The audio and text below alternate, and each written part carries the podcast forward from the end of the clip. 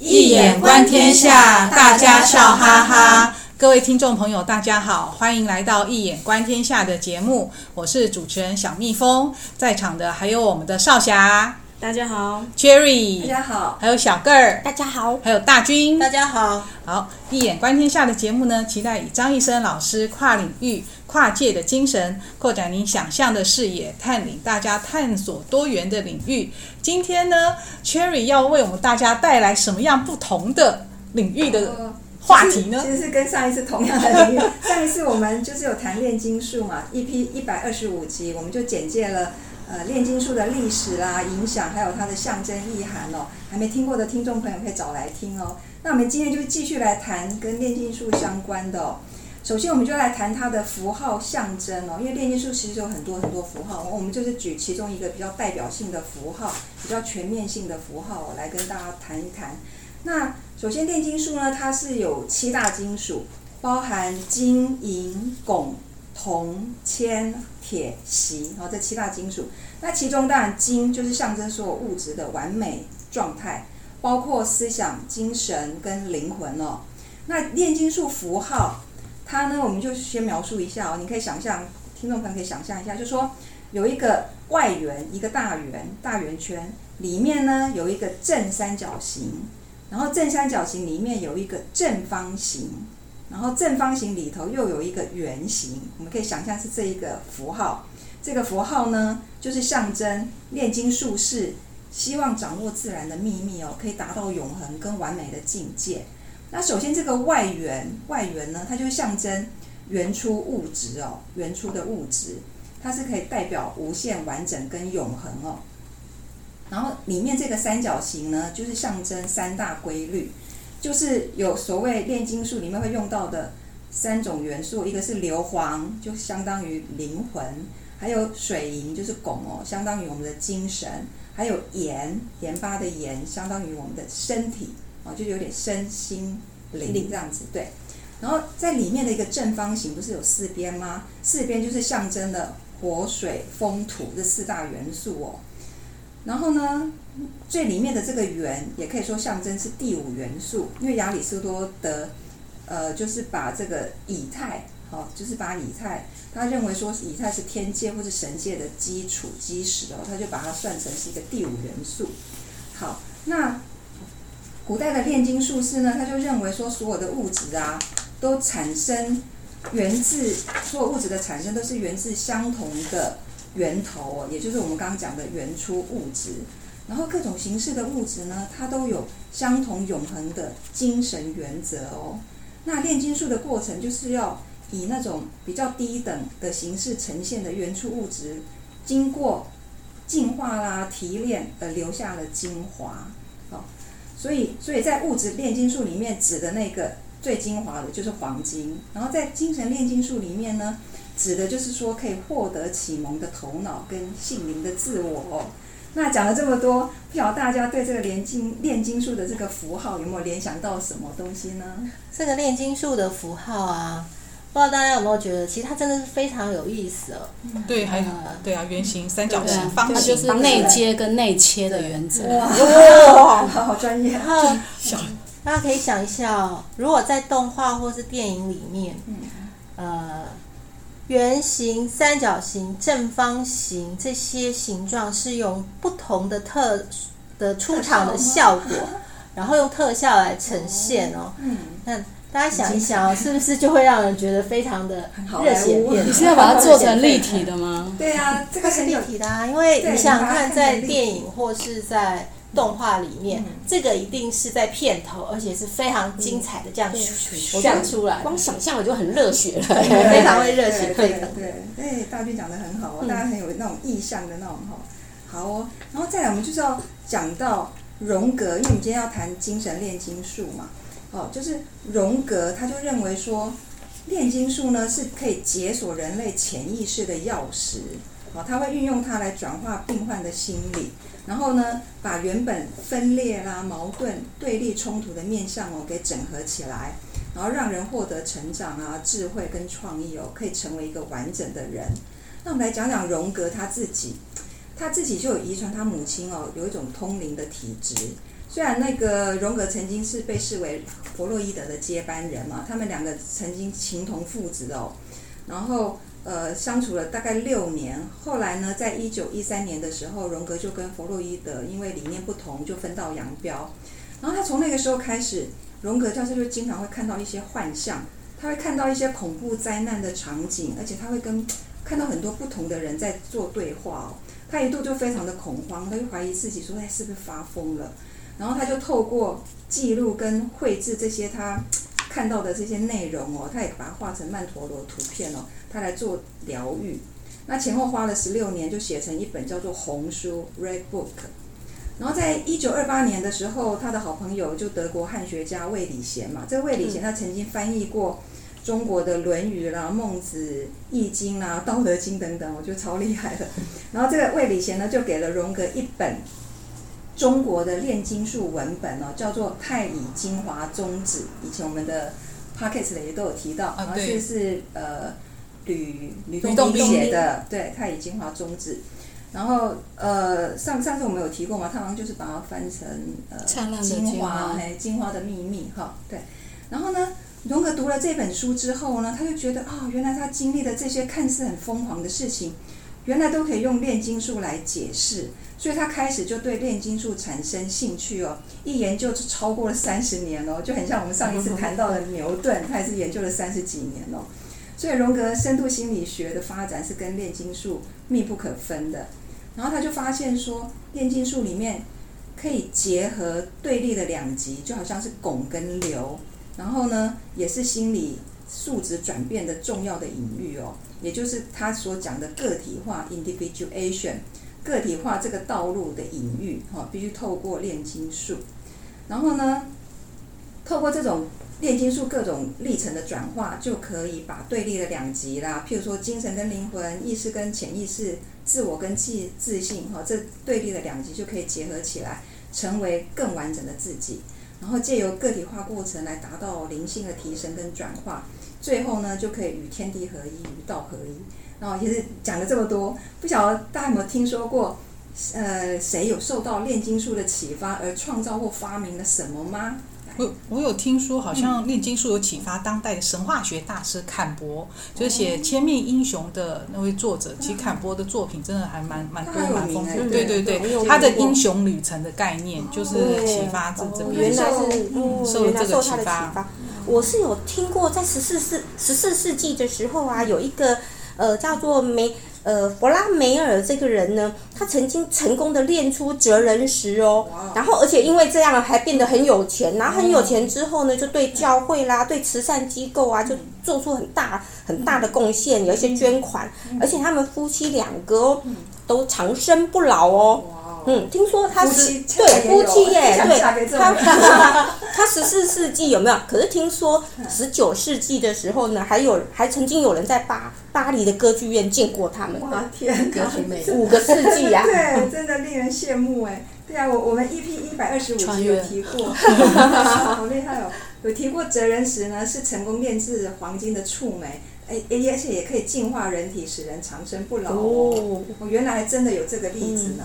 对，然后我们接下来进入到呃另一个，我们要谈谈精神炼金术的七个阶段。其实这七个阶段，也就是物质炼金术的，也是一样有七个阶段。只是我们今天要来谈谈精神炼金术。那炼金术是发现呢，无论是物质或是心灵或心智的转变，都要经过七个阶段哦。这七个阶段包括三种哦，一种就是黑化。阶段，然后才能进入白化阶段，最后进入红化的阶段。那我会用《易经》的金房易，呃的离宫八卦来解这个精神炼金术的七个阶段。那首先，我们就来谈谈第一个阶段。第一个阶段就是所谓黑化阶段的煅烧哦，燃烧那个煅烧，也就是说要用火燃烧到所有东西都要变成灰烬，好。那在炼金术里面，火呢就被视为最重要的元素嘛。哦，我们就说炼丹啊、炼金啊，一定会用到火。那这个火呢，就是指生命中会改变我们的事件。好，然后在锻烧过程呢，水会挥发嘛，会变成固态的盐。那这个盐呢，就是象征我们身份认同中呢比较僵化的那个部分。那有些炼金术士他会用酸性或是腐蚀性的化学物质当做液态火来煅烧，来煅烧。那我们可以想见，这个过程一定是非常的痛苦，很像被肢解哦，大家可以想象。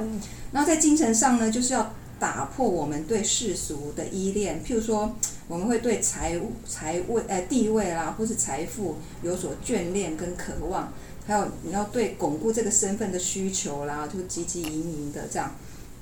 然后这个阶段呢，原本不被自己接纳的阴影，这个时候会出现哦。也有可能会发生一些事情，或是一些绝境，把我们给打垮。比如说失恋啦，哈，失去最亲爱的亲人呐，或者说失去了工作，或是失去了对生活上的信念等等哦。这个时候，那我呃，我这边这个阶段呢，断烧阶段，我会用《易经》离宫的离卦来解。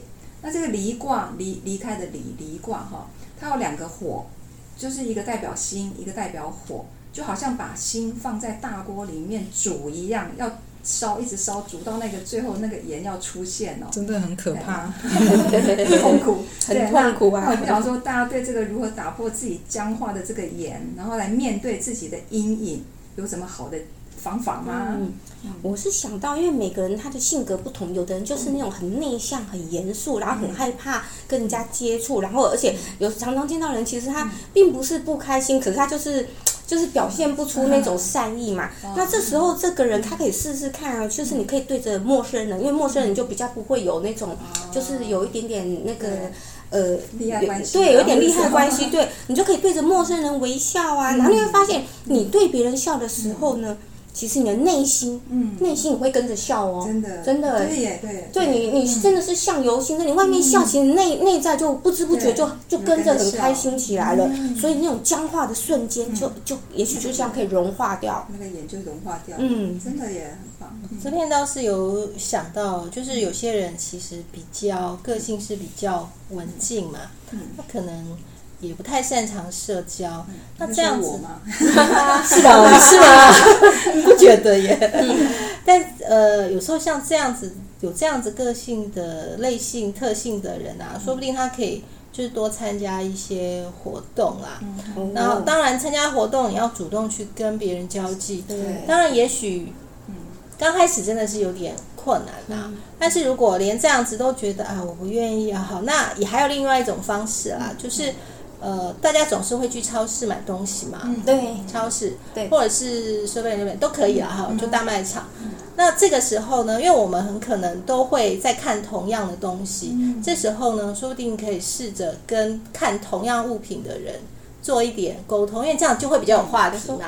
这个好用吗？对啊，或者哎，这个好吃吗？好 什么？对，我遇过耶，我遇过人家来问我，表示说他也想要解，把僵化解开。对，所以这也是一个方式。因为有些人其实他就是比较主动，也就是当你问他，他其实会会给你回应，而且有的时候会回应非常多。所以接接触主动的人，自己也会破解我们的僵化的眼。是，嗯，哎，我会想到，因为这段刚刚讲的这个阶段很痛苦，我会想到说，因为你刚刚举的一些例子，什么失去亲人、失去工作、失去信念，那都是很大的打击。我觉得，与其等到那么大的打击再来黑化，不如在平常就自己自己自动的黑化，自己把自己的阴影烧一烧，然后 经由小打击。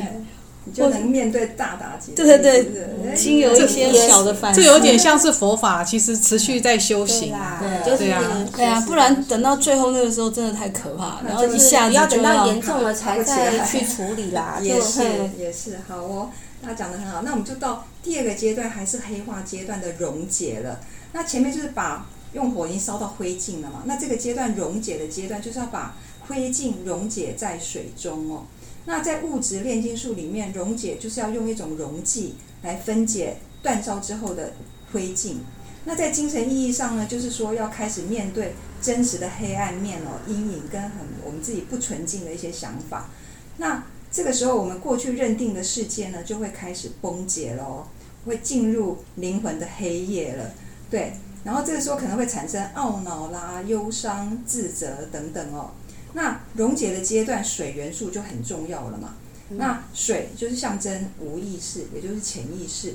它可以把我们从不真实的认同感里面解脱出来，也就是荣格说的自我的消解，好，然后就可以摆脱过去的痛苦经历，不再认同错误的自我感觉哦。那当然，这是一个持续进化的过程，就很像《易经》的山水蒙卦，蒙就蒙古那个蒙。我们必须要呃，经过不断的自我启蒙，还有去除蒙蔽，然后来获得生命的启发哦，才能够。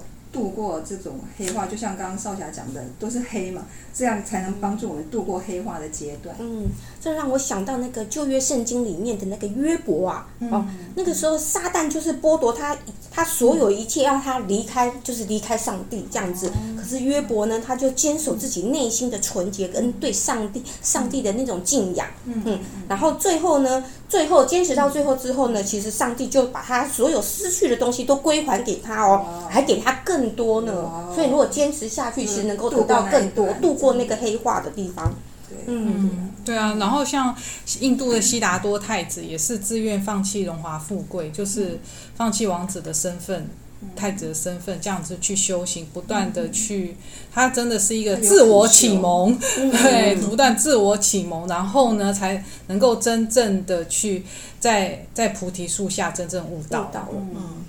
在佛法里面也有说所谓的逆增上缘哦，那，也就是我们不要去害怕这个灵魂的黑夜来临，因为面对我们要面对这个黑暗，才能够突破它，才能够提升自己的境界，再往上，才有白天，才有白天，对对啊，对啊，大家都讲的很好哦。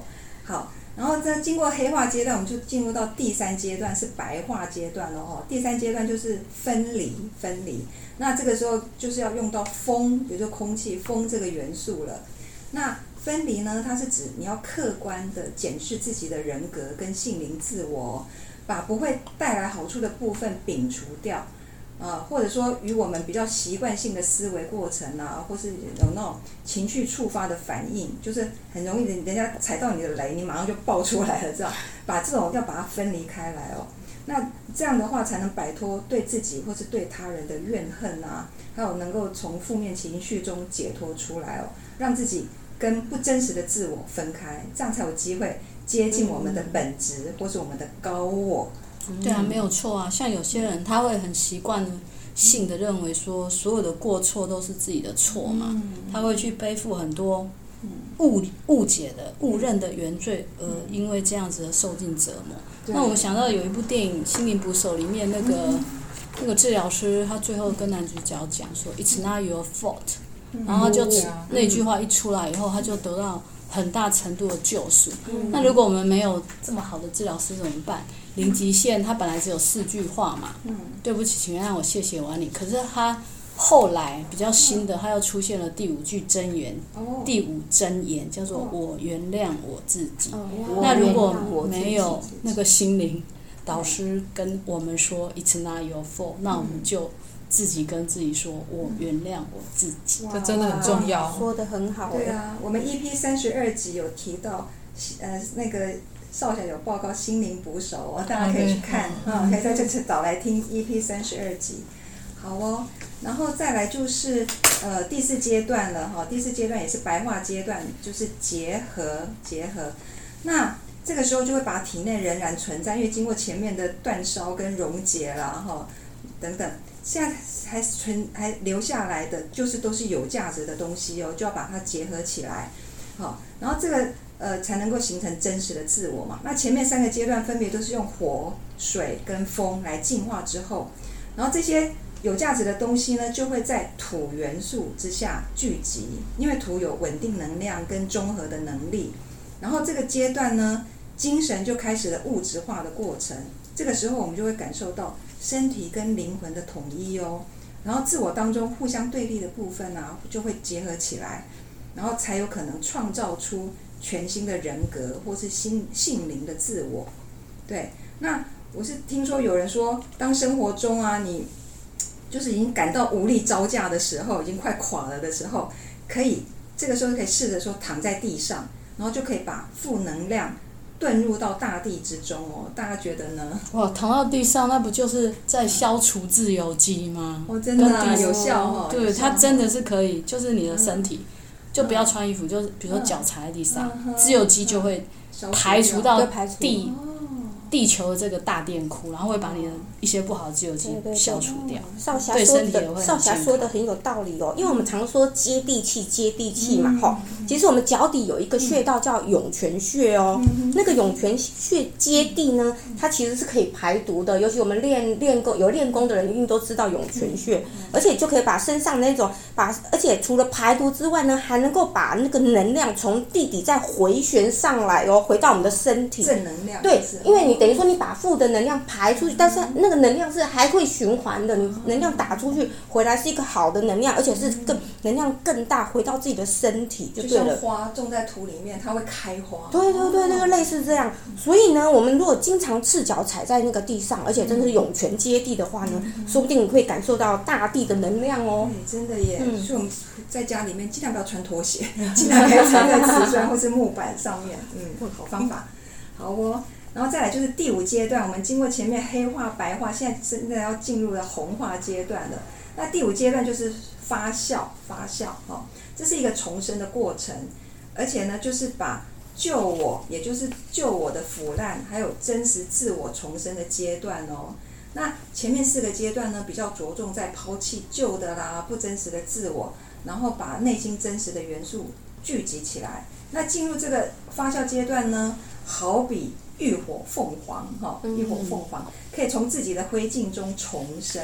那这个重生过程又分为两个，第一个就是腐化，好，第二个是灵性化。你一定要先经过这个腐化，也就是说，把先前自我的分解，还有内在精神的死亡，这是这种过程叫做腐化过程。那当然这是非常非常困难的阶段，你有可能会感到抑郁，会感到非常非常的忧郁跟绝望哦。我们也知道很多人就是这一关渡渡不过去，就选择轻生了。我们最近常有很多演艺圈什么什么，嗯，有很多这种例子，这是这种腐化。但我们希望说，你一定要坚持，一定要度过这个腐化阶段。就是就进灵浴火凤凰对对，然后就进入到灵性化的这个阶段哦，可以让我们以一种新的发光方式来看待世界，然后这个时候你就会伴随着内心的一种平静跟满足的幸福感哦。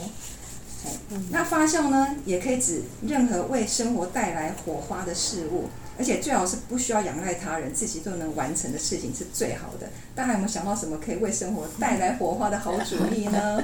这个我会想到旅行这件事情啊、但是呢，要一个人去，嗯因为一个人去其实是一种，真的是一种自我突破。不管你是跟团还是你是自助，因为跟团你势必要跟别人同一个房间，因为你只有一个人，哦你不是跟别人求说我自己的房间，对你不是跟别人同一个房间，你就是得自己自己一间房嘛。对那这又是团体活动对，所以会变成要，因为通常旅行我们大部分会两个吧，至少会有一个伴。可是你要突破自己的话，其实可能就是一个人去一。个人去。那如果是自助呢？当然你在出去之前，你所有的一些行程的规划、旅游资料，好，都必须自己要找好嘛。以前很可能是你的 partner 帮你找的，你只是跟着。但是如果真的要突破自己的话，我会觉得一个人出去自助旅行是突破自我一个非常好的方法，因为那个需要勇气。不过 这这个其实真的也都是每天，就说自己一个人的小旅行是不需要，呃，其实哈没有那么难，不用不用规划那么长期的，就是一个人 就是跑到大，尤其是大自然里面啊，去寻花问柳，接受大自然的洗礼。也可以，对也是。也是。我们刚才讲到旅行，我就有有朋友就是会自己坐着火车随便坐到哪里都可以，我们坐着捷运也可以啊，坐着捷运说想要去哪里都可以去哪里。嗯，对，还有一种方法就是去跑步，去跑到流汗，就拼命跑，拼命跑。因为跑到最后，跑到上气不接下气，其实就有一种接近死亡的感觉，就不会真的去死了，而且就是要给他跑到流汗，结合刚刚讲的，甚至可以光着脚去跑，可能又可以达到两种效用。真的有啊，对，我在那个学校的操场会讲到，对学校跑步，对啊，对啊。那刚刚讲到少侠讲到的是那个就是呃彪悍流汗动态的嘛，那其实自己如果静下来一个人嘛，因为想说不需要仰赖他人哦，你静下来，比如说你就练练坐下来静坐啦，然后练练瑜伽啦，打打坐啦，其实不要小看这种静态的哦，其实你只要真正的一个沉浸在自己的身体里面，其实也会为自己带来火花的，对。哇，大家的的那个主意都非常的不错，大家都可以去试试看哦。然后好，那再我们就进入第六阶段，也是红化阶段的蒸馏了哈。这个蒸馏阶段，然后这是一个进一步纯化，可以去除所有杂质的阶段哦。那蒸馏呢，涉就涉及到煮沸跟冷凝凝固的凝冷凝。那这时候精华就会从物质当中释放出来，也就是一个人精神实现的隐喻，然后就是对真实自我的提炼。然后也代表自我的意识啊，跟你的潜意识可以和谐相处了。然后会在当下时段呢，时刻不断的死去跟重生哦。那这个蒸馏过程需要不断的循环转化，结束之后又是下一个转化的开始、哦。然后这个蒸馏阶段，心智就会变得安静。你想到未来就不再焦虑，想到过去呢也不会懊悔。会很知足地活在当下哦。哇，这个阶段是最爽的。对，而且听到这里，我就想到以前我有一个就是在山上的经验哦。那时候就是在山上，就是有那种老农民，他就是种水蜜桃树嘛。嗯。那水蜜桃不就成熟了之后呢？他其实就是会把它做成那个蒸馏成那个水蜜桃酒。然后前面水的腐化，刚刚水蜜桃成熟嘛，然后后面过熟之后腐化，腐化之后让它发酵。然后就可以就可以拿来酿酒，哎，就是不是以为说那个它其实不腐化不发酵，其实还还不能酿酒哦。你就是只有经过那个阶段才可以酿酒，而且它酿出来的酒是非常的纯，非常的香醇，浓度非常的高。哇，等一下又去喝一杯，想来一杯哦，真的。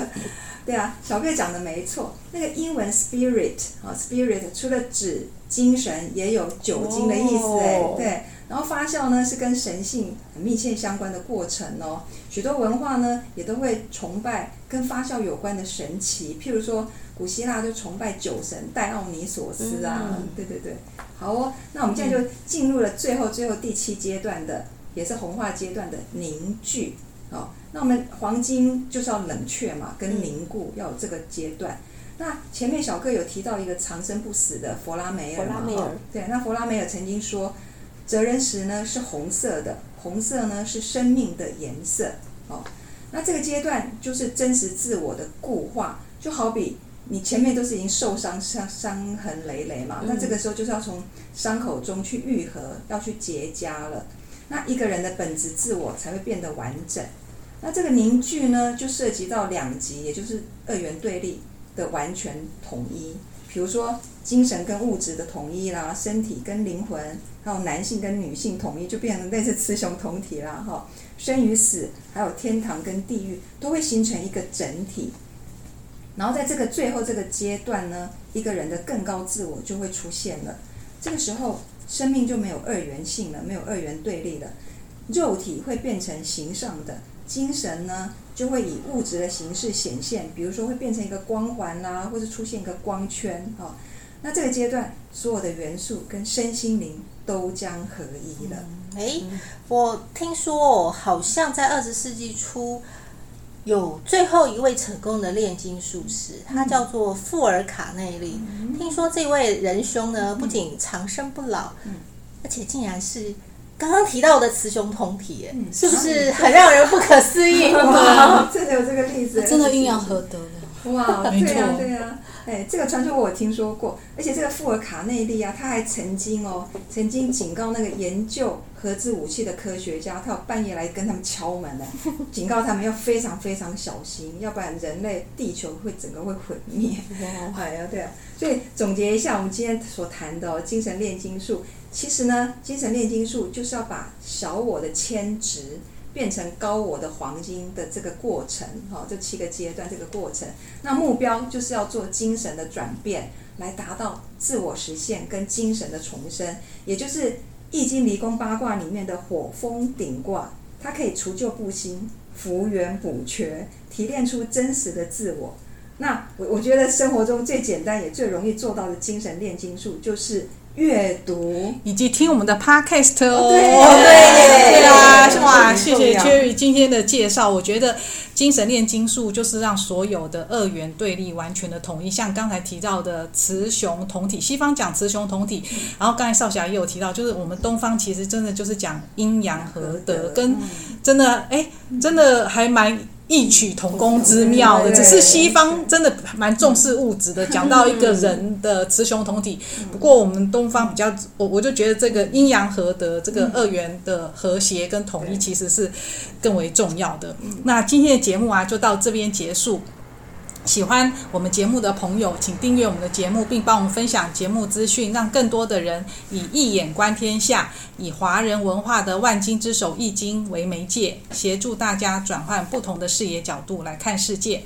借由易卦来隔世间的万事万物，看出现象的核心意，让真理自然地展现开来。节目资讯中有张一生老师的新书《易经符号诠释学：当代华人格物的理论与实践》的新书介绍，以及新书发表会的精彩片段。欢迎朋友们点击连结收看。您的支持与鼓励是我们前进的动力。有任何意见，欢迎回馈到 Pocket 信箱哦。今天的节目就到这里结束，非常感谢大家收听，也感谢少侠。